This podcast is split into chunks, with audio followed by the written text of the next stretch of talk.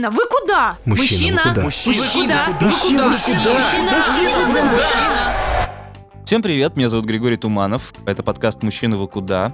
Это первая серия второго сезона нашего подкаста. Здорово, что вы все еще с нами. Надеюсь, вас стало гораздо больше. И надеюсь, что вы слушали весь первый сезон и, может быть, что-то переслушиваете. Для тех, кто начал слушать нас со второго сезона, что тоже может быть, я чуть-чуть объясню.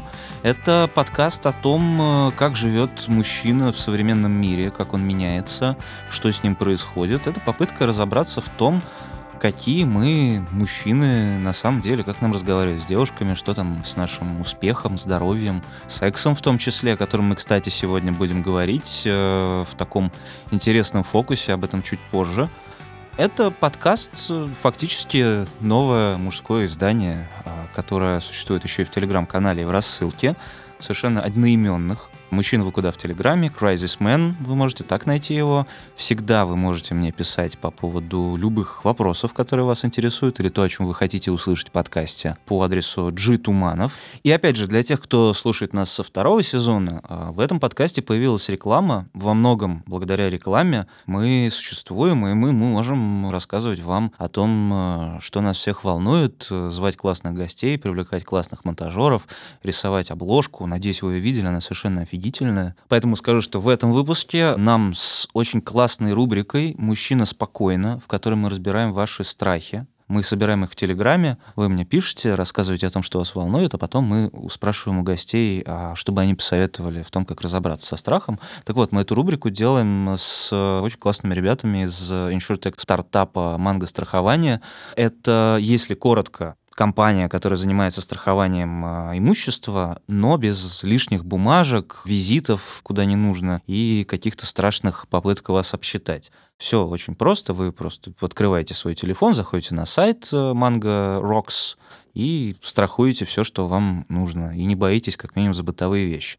Ну а удобство оформления страховки вы можете протестировать с помощью нашего, от нашего подкаста персонального промокода MAN. Все очень просто. За этот э, промокод, активировав его, вы до 31 марта сможете получить два бонусных месяца на страхование квартиры. По-моему, как это говорится, fair enough. Ну а что ж, а мы пока переходим к нашему подкасту и главной теме она звучит очень просто. Порно и зависимость от него. Не секрет, что все мы смотрим порно. Но проблема в том, что до сих пор разговор о нем табуирован. Проблемой зависимость от него считают не все. О мужской мастурбации говорят тоже немного. О мужской сексуальной жизни говорят и того меньше. Мужчины, в принципе, не очень умеют обсуждать э, секс ни друг с другом, ни с кем-то еще, и повезло, если им удается это делать со своими партнершами или партнерами. Но так или иначе, это очень сложная, сложная и хитрая тема, особенно в России. Сегодня у нас сразу два гостя. Мы будем с ними говорить об отношениях мужчины и порнографии, потому что вот некоторые читательницы спрашивают, а какого черта а, мой молодой человек постоянно мастурбирует и смотрит порнографию, хотя я у него есть, что у нас не так и так далее, и так далее. У меня есть ответ на этот вопрос, потому что может на самом деле, но я все же позволю нашим гостям немножко рассказать о себе, представиться, и давайте послушаем, что они обо всем этом думают. Парни, привет. Привет, привет. Привет. Давайте представимся по порядку. Меня зовут Саша, мне 27 лет, я ну, родился в Туле, живу в Москве сейчас, работаю CRM-менеджером. У меня была порнозависимость, она в какой-то мере, хочется считать, что прошла, вот, закончилась. Но как бы за годы, буквально с 14 лет, вот больше 10 лет, наверное, она у меня продолжалась, это порнозависимость в разных стадиях, то есть я ее там изучал по-разному, воспринимал, и вот такой трек накопился большой отношений с этой темой. Да, меня зовут Коля, и у меня есть э, свой телеграм-канал про порнозависимость, потому что я в какой-то момент понял, что порно занимает слишком большую часть моего свободного времени, и слишком много информации я об этом узнаю, и нужно куда-то ее выгружать, и внезапно это кому-то интересно, кроме меня. Он называется логично «Тот парень с порнозависимостью». Не, не знаю, насколько, в какой стадии она сейчас. Если честно, я не делил никогда на градации и на там, период обострения или понижения. Просто в, в каком-то возрасте я понял, что порно мне в некоторой степени интереснее даже, чем секс. И я такой, так, видимо, видимо, это и есть проблема. Мне нравится заниматься тем, чтобы рассказывать людям, что порно гораздо интереснее, глубже, менее стигматизировано, чем кажется, что на самом деле это большая индустрия, про которую, если мы не будем говорить, ее проблемы никуда не уйдут, они будут только усиливаться. Вот. И поэтому, ну, как бы такая. И просвещение, ну, по большей части я просто прикалываюсь. Там пишу посты, вот, заметил вот это, обратите внимание на это, почитайте про это, и все, да. Парни, тогда расскажите, а каково это вообще быть зависимым от порнографии? Это как? И когда как мне понять, что у меня это есть вообще? Да, это вот вообще основной вопрос, мне кажется. Потому что порно смотрят все.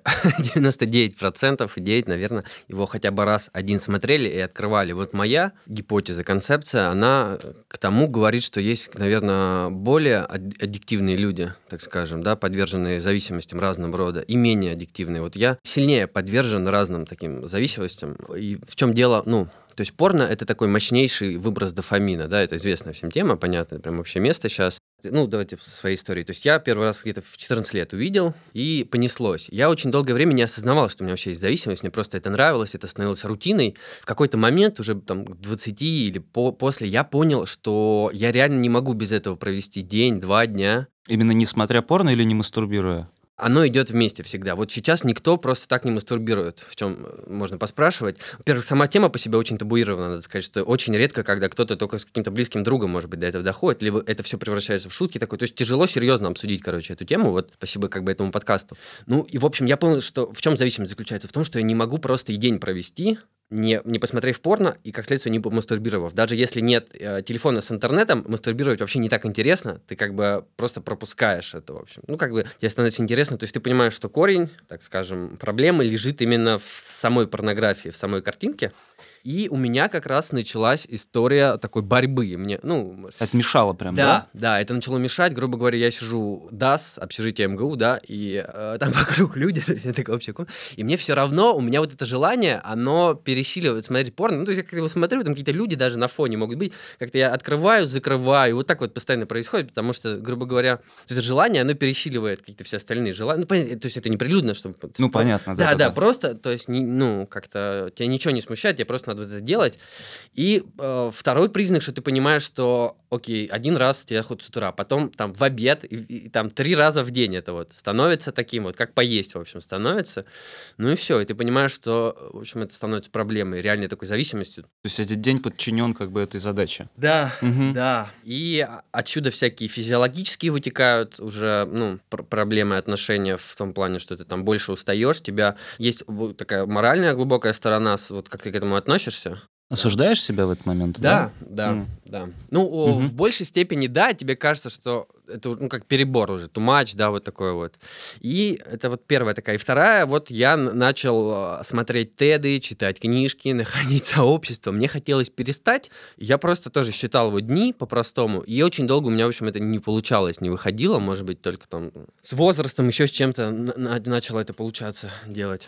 Интересно, а у тебя какая история? Сейчас, Да. прежде чем, я Ага. хотел спросить. Ты, наверное, довольно много времени посвящал изучению сообществ ноуфаперов, ноуфапа, Ну, вот, конечно, это, вот конечно, этих вещей, да? Да, да, да. Да, да, просто, ну, чтоб я не думал, что мне показалось, да, ну просто мне интересно. Вот это нафопофон, да, то, что мы называем, насколько я помню, да? Да, да, да, да, да. Ну, мне просто очень часто, очень часто пишут люди из этих сообществ мне в канал по поводу того, что есть два вида людей. Первые пишут, ты зачем пишешь про порно? Это наркотик. Ты продвигаешь наркотик, ты подсаживаешь людей, ты вредишь. Мы еле сдерживаемся, чтобы не сорваться. Как ты можешь? И второй категория людей — это подскажи, что мне сделать. Подскажи, как мне избавиться от зависимости. Скажи и так далее. Тут тоже довольно странно что-то отвечать конкретно человеку, Ты потому даже что... не избавился. Во-первых, во-вторых, потому что я не врач. В какой-то момент у меня другой немного подход. У меня не, у меня не было периода, когда я такой осознанность сел и начал изучать. Это происходило параллельно. Видимо, из-за склада ума, из-за профессии, может, в какой-то степени. Я смотрел порно, читал про порно, смотрел порно, читал про порно. То есть не было такого, чтобы я переключал. Это было, происходило одновременно. И А когда ты посмотрел его впервые, прости?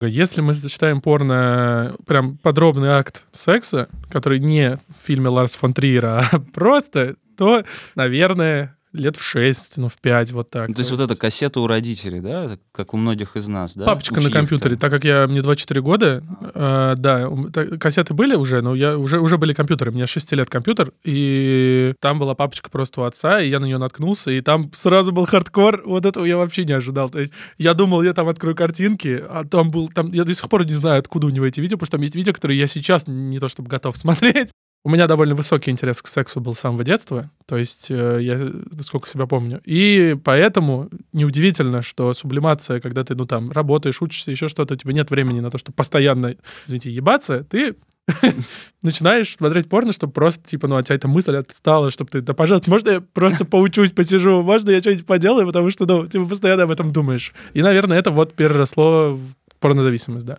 Действительно, есть огромная группа людей, у которых более-менее все нормально с этим. Они могут, мне кажется, чуть лучше контролировать себя в этом, а у других это становится проблемой. Откуда берутся эти сообщества? Потому что у людей реально едет крыша, короче. Потому что ты один раз подрочишь, потом тебя ходит еще раз, и у некоторых доходит до 15. Я думаю, есть, конечно, те, кто может один раз в день это сделать, и все нормально. Если сделаю один раз, э, мне захочется второй точно. И чтобы уснуть, вот у меня в каком-то еду поезде, помню, еще где-то, мне чтобы уснуть, обязательно надо это сделать.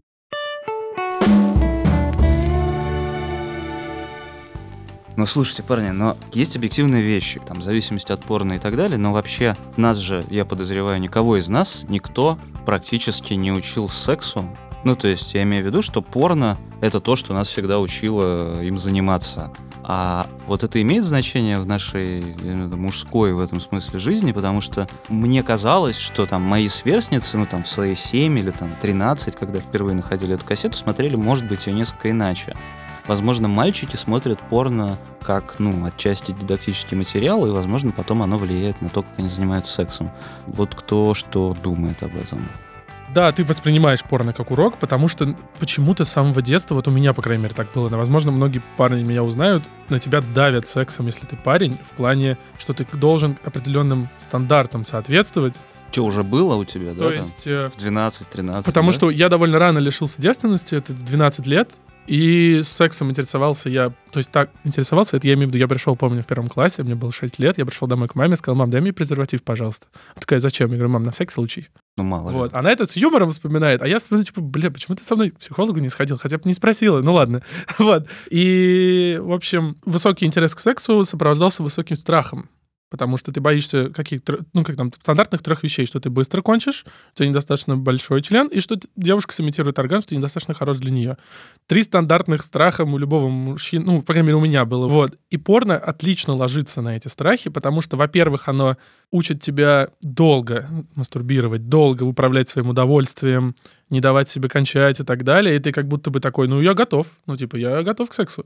Второе, ты смотришь, ну, лично я очень много времени тратил на то, чтобы изучить техники всякие, то есть там, как, что, какие чуваки делают, как они подходят и так далее. И в-третьих, ну, они подпитывают твои комплексы по поводу всех, размеров всего твоего тела. Недостаточно большой член — это малая проблема. Недостаточно накачанный, недостаточно высокий, недостаточно худой, недостаточно длинные пальцы и так далее, короче. Вот. И тут порно ложится отлично. Но, возможно, просто мне повезло, что я начал читать литературу какую-то про это, и неврозы, они остались какие-то, то есть проблемы с сексом остались, но это не переросло вот в то, о чем ты говоришь, что есть люди, которым прям совсем тяжело. Я, ну, не этот случай, я, безусловно, эксплуатирую тему порнозависимости в своих там статьях на канале и так далее, но, наверное, иногда себя даже чу- совестливо чувствую, когда я недостаточно зависим, недостаточно плохо, но все-таки наркозависимость, которая строится на химической зависимости, алкозависимости, И разрушает. да, да, да, тебя. это совсем другие вещи. Вот, да. Несмотря на то, что, безусловно, порно, оно давит на дофамин, на эндорфин, оно, безусловно, вырабатывает мозг. Опять же, это не мое мнение, это известная тема, что мозг не различает картинку и не различает реальную девушку. И он думает, что ты, как мужчина, у которого выработан биологический механизм э, передачи генов, что передаешь гены, ты красавчик, он тебя хвалит за это, да. Но все равно, мне кажется, у нас выработались какие-то социальные темы, то есть что ты все равно чувствуешь, что ты один. Э, С одной стороны, кстати, как не отметить, что порно, оно в России, как бы оно вообще заменяет собой все там сексуальное просвещение, все образование. Мне кажется, человек, в принципе, адекватный, он мог бы что-то как-то, ну, извлечь и пытаться как учителя это использовать, возможно, дальше что-то читать, изучать. Но, мне кажется, от уровня человека зависит. Кто-то начнет вот так тупо копировать это все, конечно, это приводит э, тоже как ну, в массовом сегменте. А Я так как этой темой занимаюсь, мне очень важно некоторые вещи проговорить. Очень коротко говоря, это можно отдельно делать тему, но из-за того, что мы разделились на стыке мира до технологий и после технологий, мы, блядь, понятия не имеем, как с ними обращаться. Мы понятия не имеем, как нам... Нужно ли мне сидеть в соцсетях так много, чтобы знать всю информацию, или не нужно? Нужно ли мне пользоваться Тиндером, или нужно мне ходить на обычные свидания? Могу ли я постоянно смотреть порно? Или оно меняет меня, или не меняет, и так далее. И относиться к- тут только к порно, как к какому-то зловещему месту, которое превращает тебя в животное, которое постоянно дрочит. Ну, это странно, это делает весь мир. Весь мир хочет трех вещей, чтобы ты жрал, покупал и дрочил. Если ты обладаешь здравомыслием, ты не будешь превращаться в это. Если, ну, если у тебя хорошие родители, если у тебя хорошее воспитание, хорошая среда, то есть то, чего решены, лишены очень многие люди в России, всех трех вещей, то да, поэтому, я думаю, порнозависимость актуальная тема в России по поводу секса, по поводу ожиданий. Порно, с одной стороны, старое порно, особенно 90-х, нулевых годов, которое построено на блондинках, на силиконовых девушках, на больших членах, на темнокожих парнях, да.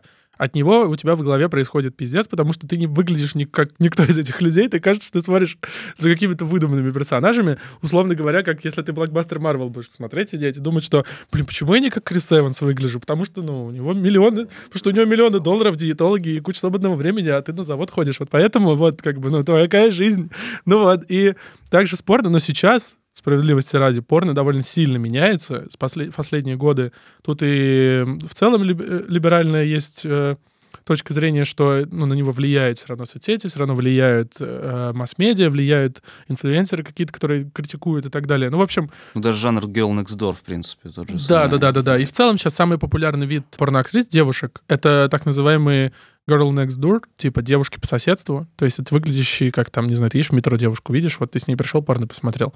И в этой, с этой точки зрения нам, нашему поколению, особенно поколению, которое вот до меня, то есть там, родившимся в, в 2000-е, им гораздо будет проще, потому что девушки с животами, девушки с неидеальной грудью, девушки с неидеальной кожей, девушки с неидеальным лицом — это норма сейчас в популярном порно. Да, их все равно ретушируют, все равно это актрисы, ну, как там в театре и везде, но в целом это обычные девушки. Также и парни. Есть маленькие, большие члены. Особенно к этому прикладывают большую руку рекомендации порносайтов, где ты... Да, да, именно ту самую свободную руку. Где ты открываешь рекомендации на порносайтах, и ты можешь найти маленький член посмотреть, большой член посмотреть и так далее, что, безусловно, за порно тянется шлейф э, насильственного и пугающего, и Эксплуатирующего. эксплуатирующего вида искусства. Но если продолжать его за это обвинять, мы никогда не придем к миру, в котором мы сможем спокойно говорить о порно в ресторане, и никто на нас не посмотрит криво, потому что это часть культуры. Вот. У меня такая точка зрения, но это только моя, да, исключительно. Я не пропагандирую. Вот по поводу порно, мужчины и стереотипов, вообще мужчины, секса и стереотипов. Ты очень интересную тему поднял по поводу того, что от мужчины очень ждут, от мальчика в каком-то периоде э, ждут очень многого. Тело, длина, пальцы, техника и прочее. Но мне кажется, что там есть еще четвертый пункт. Он касается возраста, в котором ты лишаешься девственности. Ты же, вы, ну, очень часто выясняется, что вдруг, что у твоего там 12-летнего одноклассника а, до тебя было уже 9 тысяч миллионов сексов, говорит он всем. И ты думаешь, что, в принципе, ну, там, сексом ты не занимаешься примерно никогда, скорее всего. Есть вот такое ощущение, там, в лет в 15, в 16. А потом, ну, ты начинаешь жить нормальной жизнью, и появляется, ну, другой, в общем-то, стереотип. У нас же, в принципе, в обществе считается, что мужчина жеребец, мужчина, который постоянно хочет, мужчина с постоянным стояком, что называется, это ок, это вообще круто. Может быть, и нет проблемы в том, что у тебя такой, как бы, сексуальный аппетит. давление о жеребце не жеребце. Если я не занимаюсь сексом больше месяца, я начинаю себя ненавидеть. Я начинаю думать, что ну я, блядь, урод, ты видел свои фотки в Инстаграме, чувак? Естественно, я неправильно веду себя в Тиндере, я неправильно делал описание, я неправильно ответил той девчонке, которая мне написала, или неправильно написал той, который са- сам хотел и так далее. Постоянное давление из-за того, что ты якобы должен соответствовать определенной ну, типа, как будто у тебя есть э, талончик на секс на год, и ты его не выполняешь. Как будто ты... План. Да, да, пятилетку не выполнил, грубо Ты говоря. же да. мужик еще, к тому же, как бы, ты же должен добывать это. Да, Не то, еще ты постоянное давление. Да, еще же постоянное давление из того, что ну что, написал бы ей сам. Ну, блин, почему? Ну, то есть у тебя в какой-то момент стоит вопрос, там, условно говоря, у меня он стал довольно рано, я не знаю, в 14-15 лет, что почему я это должен делать? Почему я должен быть, ну, писать? Почему я должен это проявлять? Почему я не должен чувствовать внимание? Почему я должен чувствовать комплименты? Почему я не должен чувствовать ухаживание за собой и так далее? Потому что я мужчина, и что? Ну, типа, и что с тобой? И насколько просто, кстати, с этим взглядом на мир действительно получать тот самый секс? в какой-то, России. в какой-то момент было тяжело, когда моим сверстницам там 16 лет, мне 14, потому что я общался всегда со старшими девушками и выглядел всегда старше, и поэтому было тяжело, потому что они вот как раз были на патриархальной системе ценностей про добычу, про цветы, про ухаживание и так далее. И вот тогда у меня секс был с 19-20-летними девушками, которыми я мог своими 14-15-летними прогрессивными, в кавычках, взглядами заинтересовать. Вот, и им было проще, потому что они такие, бля, никакого давления, никто не хочет меня завоевать, просто поебемся. Ну, наконец-то. Ну вот. И когда я стал старше, секса стало больше, потому что, ну, во-первых, феминизация общества, равные права, либерализм, он приходит в Россию так или иначе. Во-вторых, потому что из-за профессии, из-за всего я стал больше, ну, как, наверное, слышно в подкасте, больше пиздеть и больше подсаживаться на... Правильно подсаживаться на уши людям и правильно твою точку зрения доносить. Да, бывает такое, что девушки, ну, это недостаточно мне внимания проявляешь. Я обычно говорю, ну, окей, видимо, нам просто не по пути, и ты не переживаешь из-за этого. Ты переживаешь, когда у тебя секс идет пару месяцев, что, ну, чувак, ну, просто потерпел бы и так далее. Но просто потом секс не такой хороший с таким человеком. Когда ты не сходишься с человеком в каких-то вещах, в каких-то, ну, банально отношения к твоему телу, к его телу, секс все равно будет не очень. Это почувствуется. Нет общего вайба, нет общего желания, нет каких-то взглядов. Ну да, какие бы вы красивые не были. Да, да. Как- какая бы красивая девушка ни была, вот к этому ты приходишь, наверное, после 20 только. Когда бы какая бы красивая девушка ни была, если у тебя нет с ней коннекта, не надо, не Мгм. лезь, не надо. Это не того не стоит. Не эта галочка, которую ты себе поставишь, она того не стоит. Это будет просто плохой секс. Это будет плохой день, плохой секс, и тебе от этого только хуже будет, да. Про давление, да, если сказать. Ну, у меня тоже менялось это с возрастом. И когда ты моложе, мне кажется, у тебя действительно это прям какой-то стоит челлендж. Я даже не знаю, откуда он берется, но тебе реально надо как будто бы быстрее находить каких-то там, женщин и быстрее с ними Тебе нужно, во-первых, как можно заняться скорее сексом. девственности лишиться, да. Ну, с годами у меня сейчас такое желание, это тоже раз в месяц оно на самом деле возникает. Вот надо бы кого-то найти. Зачем? Я честно, я пытаюсь себя спросить. Я не знаю. У меня давление связано еще с общим неудачным сексуальным фоном, связанным с ранним лишением девственности, потому что ничего хорошего в этом нет. Никогда не, не решайте девственность раньше 16 лет, это плохая идея, вы не сформированы ни физически, ни психологически. И у меня довольно много сексуальных травм, связанных с этим, в том числе, если бы я был девушкой, наверное, это было бы изнасилование, но так как я парень, я к этому так не относился никогда, и люди вокруг к этому так не относятся, и ты такой, да, не, это не изнасилование, я Ты просто же не... потрахался. Я потрахался же, да. Правда, я этого не хотел, и я не совсем в сознании был, Да но ладно. неважно, да. Ты чувак, зато ты присунул, круто. Ну вот, и ты, ну, не думаешь об этом, да. И поэтому у меня давление еще было собственное по поводу того, что я этого не хотел в какой-то момент. То есть я в какой-то момент такой, блядь, я лучше подрачу, чем опять этот страх, это давление, это... Секс стал для меня пугающей вещью в каком-то возрасте, и поэтому усилилась порнозависимость вот в 15, 16, 17 лет был прям пик Типа порнозависимости. там понятнее и безопаснее? Потому что, ну да, я все контролирую. Тут еще, как, просто у тебя еще в 16-17 лет, особенно я рано начал работать, э, у тебя формируется вот это вот контрол фрикство, когда ты хочешь все за все отвечать, все, все, всем все говорить. И ты ну, в какой-то момент ты такой, я не хочу вот это вот жребий этот кидать, хороший будет секс или плохой. Я лучше передерну и буду дальше работать весь день, чем, ну, типа, вот. И, и этим, этим, собственно, и занимался.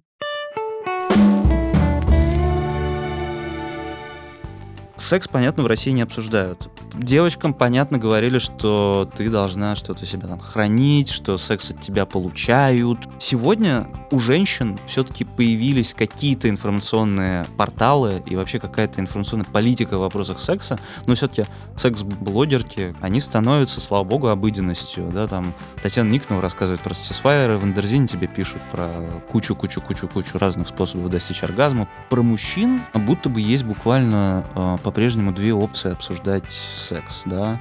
Либо с точки зрения проблемы, либо с точки зрения, как я классно трахнул примерно половину земного шара, ну и все как бы Либо каким ты должен быть. либо каким ты должен быть.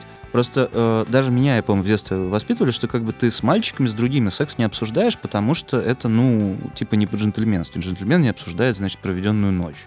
Я прекрасно знаю, что многие мои знакомые, многие мои подруги там в гораздо больших подробностях могут обсудить свой секс, а у нас почему-то этого нет. Ну, я имею в виду, у гетеросексуальных э, мужчин у них как бы нет этого даже механизма, не знаю, информационной площадки, ничего. Мы не обсуждаем свой секс в подробностях друг с другом. И до сих пор кажется, что есть какой-то барьер. Почему, по-вашему, это происходит, и есть ли вообще шанс это преодолеть? Тут из двух пунктов будет состоять. Во-первых, это, мне кажется, с точки зрения человека, который работает в медиа, большое заблуждение, что много про это пишут. На самом деле нет. Я писал просто статью на Journal еще год, наверное, назад про то, что почему мы не разговариваем о сексе, почему мы этого не делаем. Потому что та статья, о которой ты говоришь, порно для женщин, она 2016 или 2015 года, крупные медиа, Медузы, э, условный Дождь, условный... Ой, я не знаю, ну неважно, короче, сами кто хотите, отнесите себя к крупным медиа. Не пишут про секс, не пишут про порно открыто, постоянно, на регулярной основе, чтобы у тебя каждый месяц выходила крутая статья про секс, нет такого ни одного Но это издания. больше, чем ноль в любом случае. Это больше, чем ноль, безусловно. Но в целом все вотчину секса на себе вывозят Wonderzine, на себе вывозят небольшие издания, и на себе вывозят э, блогеры, блогерки, но которые чаще всего, я не имею в виду Татьяну Никонову, потому что она крутая, есть несколько еще крутых, но либо это girl talks такие, то есть когда подружки собрались на кухне, обсудили, это, условно говоря, шоу подруги на Ютубе, которое делает нижний редактор. Это, ну, то есть там очень редко большая польза от этих выпусков, чаще это просто комфортное место, где девушка может посидеть и понять, что ее вкус ее желания нормальные. Это пусть будет, это супер, это отлично, но я в целом говорю про то, что крутые журналисты пишут расследования, пишут репортажи, ездят, э, рискуют жизнями, а не пишут опорно и о сексе. Кажется, что вот есть такое отношение. Это мое мнение, что со стороны выглядит так. Окей. Да, по поводу мужчин, мне кажется, что, по крайней мере, у меня как было, я постоянно хотел обсуждать секс, у меня нет джентльменского воспитания, к сожалению, обычное, вот, и я не видел проблем, почему не могу прийти в школу и обсудить. Все, что я получал, что я извращенец, что я мерзкий чувак, что зачем ты про это говоришь, но при этом все парни советовались со мной в школе по-тихому, один на один. Скачивали у меня с телефона через Экопорт День студента и прочие прекрасные порно-ролики, которые тогда появлялись. И все всегда знали, что если у тебя проблемы в отношениях, приходишь ко мне, я что-то знаю, что-то расскажу, потому что я об этом открыто говорил. Наверное, под этим давлением я мог сдаться и закрыться и перестать говорить, но не сдал. Это превратилось в бунтарство, и я всем все время в открытую говорю, что типа, ну, я, грубо говоря, ко мне подходили, на меня наезжали, я говорил богина влагалище, клитор, не знаешь, где это, а я знаю, и люди отставали. вот. И, то есть это был такой способ защиты, грубо говоря, от общества.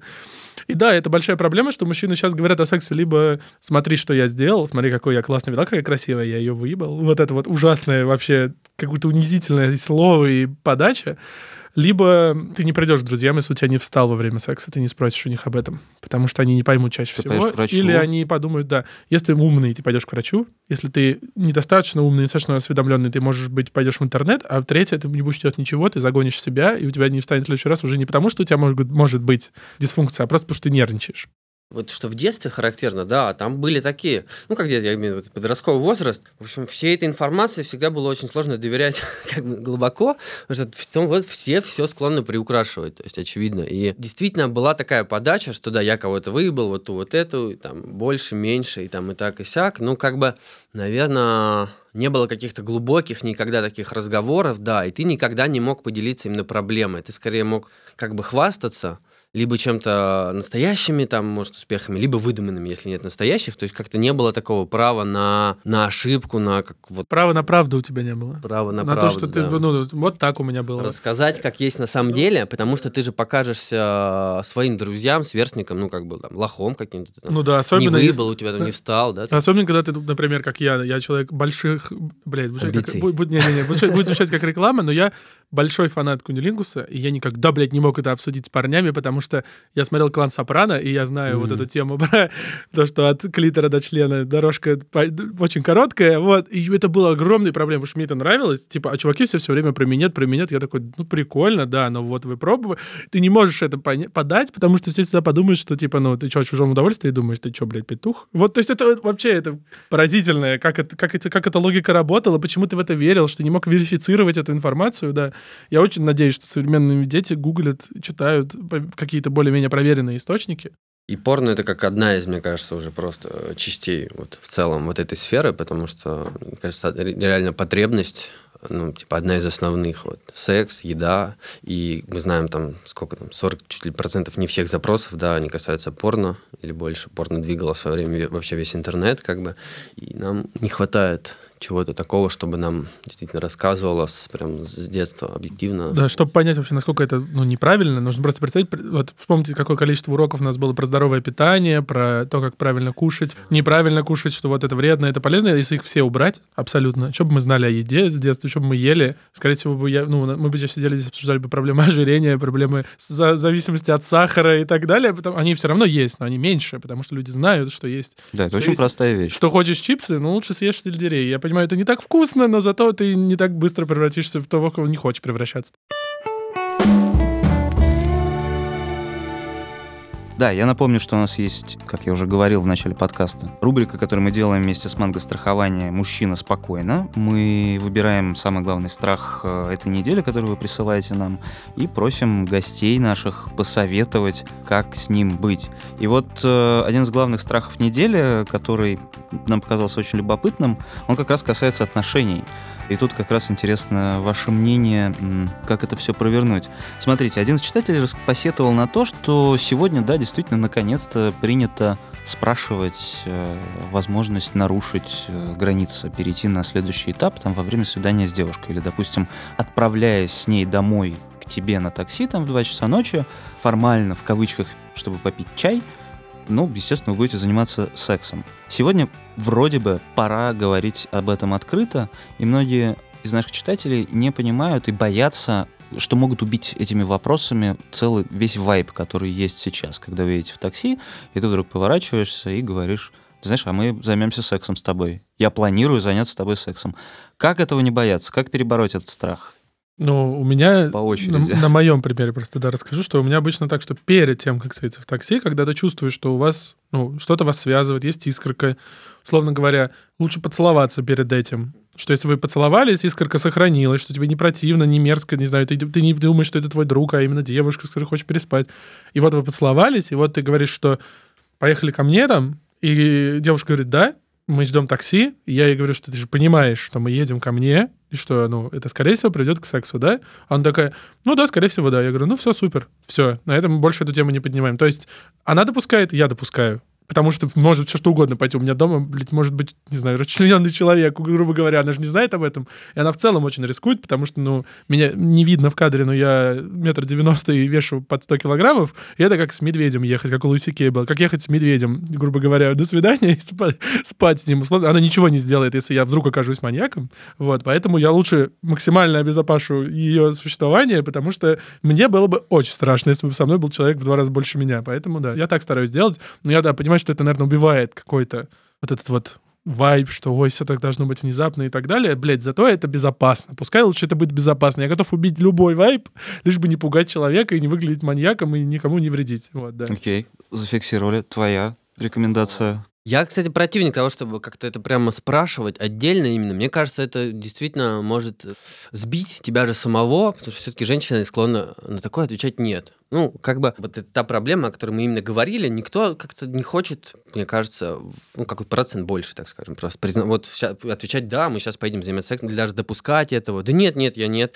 Мне кажется, должно создаться просто доверие, то есть как этого не бояться? То есть ты понимаешь, вы действительно, вы должны поцеловаться, да, перед этим. То есть это должно быть просто логично, очень логично из, э, ну, вытекать из всего предыдущего там общения или вечера и происходить так достаточно естественно. И это, конечно, не отменяет того, что на любом как бы шаге, этапе любой может там отказаться, да, сказать нет, до свидания. Ну, то есть все все понимают, мне кажется, глобально. И, ну, можно просто, мне кажется, реально говорить там, вот идем, едем, гуляем, целуемся, и вот просто это, если как бы ты создал это доверие, и то все само происходит, да, и ты просто едешь. Жалко, у нас нет времени на то, чтобы обсудить, что делать, если ты парень, и ты хочешь сказать нет. Потому что этого не обсуждается вообще. Что если я в какой-то момент перехотел секс, что делать? Вот это да. Но об этом мы поговорим Когда-нибудь. когда-нибудь и обязательно обсудим в канале. Друзья, спасибо большое, что вы к нам пришли и вообще так откровенно поговорили о такой вообще-то важной теме, как секс, как мастурбация, как порно. И я очень надеюсь, что вы, дорогие слушатели, станете тоже чуть-чуть свободнее после прослушивания этого подкаста. Друзья, спасибо. Спасибо вам. Спасибо. Да, спасибо.